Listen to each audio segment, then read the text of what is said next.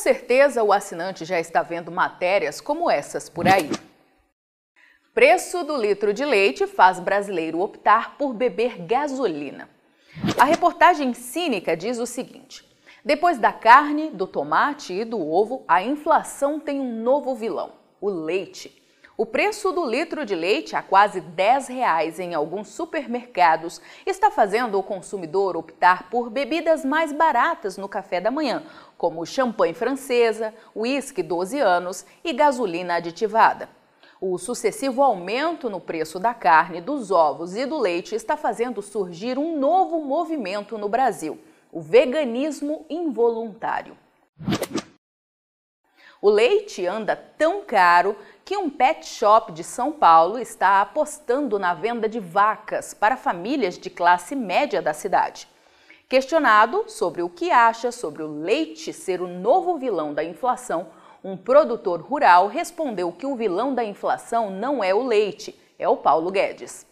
Em um claro teor político, a velha mídia do quanto pior melhor agora começa a bater no preço do leite, desconhecendo visão global, pois existem muitos países no mundo em que um problema maior já está acontecendo, onde políticas globalistas socialistas estão fazendo produtores abandonarem a atividade e trazendo protestos cada vez mais radicais, como é o caso da Holanda.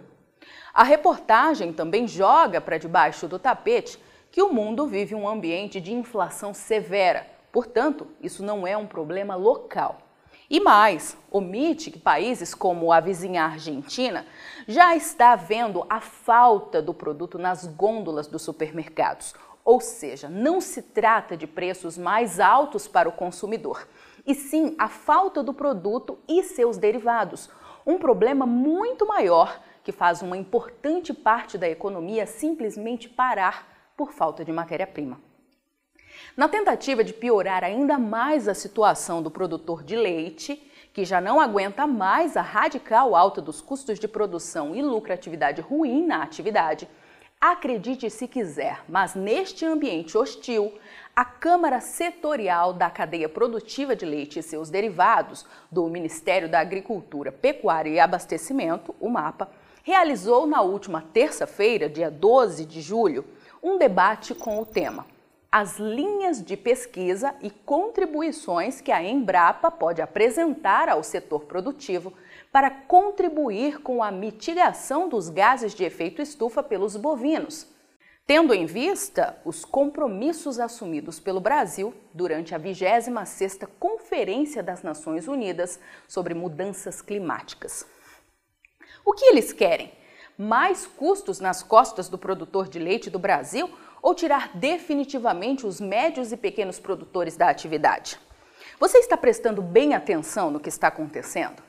Os produtores da Holanda e da Europa estão parando diante de uma agenda ecológica ridícula e por aqui querem discutir parâmetros utilizados para mensuração da emissão de gases, baseados em modelos europeus ou norte-americanos, os quais superestimam as emissões de gases da agropecuária brasileira e que será necessário uma tropicalização desses indicadores para que possamos comprovar a contribuição que a agropecuária pode oferecer para o Brasil cumprir os compromissos assumidos na COP26? É isso mesmo?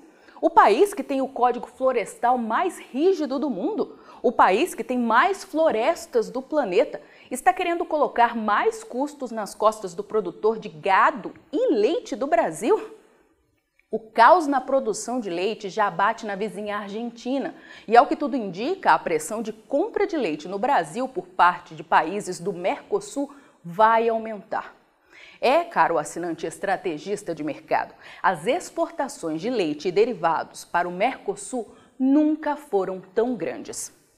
No primeiro semestre, as compras da Argentina, Paraguai e Uruguai no Brasil aumentaram, com os embarques atingindo a marca de 5.080 toneladas, com um avanço anual de 20,5%. Os números oficiais do Ministério da Economia, investigados pela Rural Business, mostram que foram faturados com essas vendas o recorde histórico de 11 milhões e 800 mil dólares. Equivalente a 59 milhões 840 mil reais, um ganho de 50,7% em um ano, já que em igual período de 2021 a receita cravou 39 milhões 710 mil reais. Com o câmbio sendo trocado a uma média de R$ 5,073, valor 5,8% menor em um ano, os exportadores ainda negociaram a tonelada por 2.323 dólares, cerca de 11.782 reais, um incremento de 25% em um ano e um novo recorde. Mas, infelizmente, a produção não acompanha o ritmo das exportações. Saiba você que a captação de leite cru pelas indústrias lácteas que operam no Brasil registrou redução no volume durante o primeiro trimestre de 2022. Os dados do Instituto Brasileiro de Geografia e Estatística, o IBGE, avaliados pela equipe de pecuária da Rural Business, revelam uma queda anual de 10,3%, ou seja, foram 5 bilhões e 900 milhões de litros de leite cru adquiridos frente ao mesmo período do ano passado, que registrou 6 bilhões 580 milhões de litros, atual pico histórico. E claro, ainda tem a turma do quanto pior melhor, torcendo para a produção cair ainda mais aqui no Brasil. Eu sou Laiane Paixão e esta análise foi escrita pela equipe de pecuária da Rural Business. Assine já uma das plataformas de informação da Rural Business e veja você também o Amanhã do Agronegócio hoje. Acesse ruralbusiness.com.br. Pacotes a partir de R$ 9,90 por mês.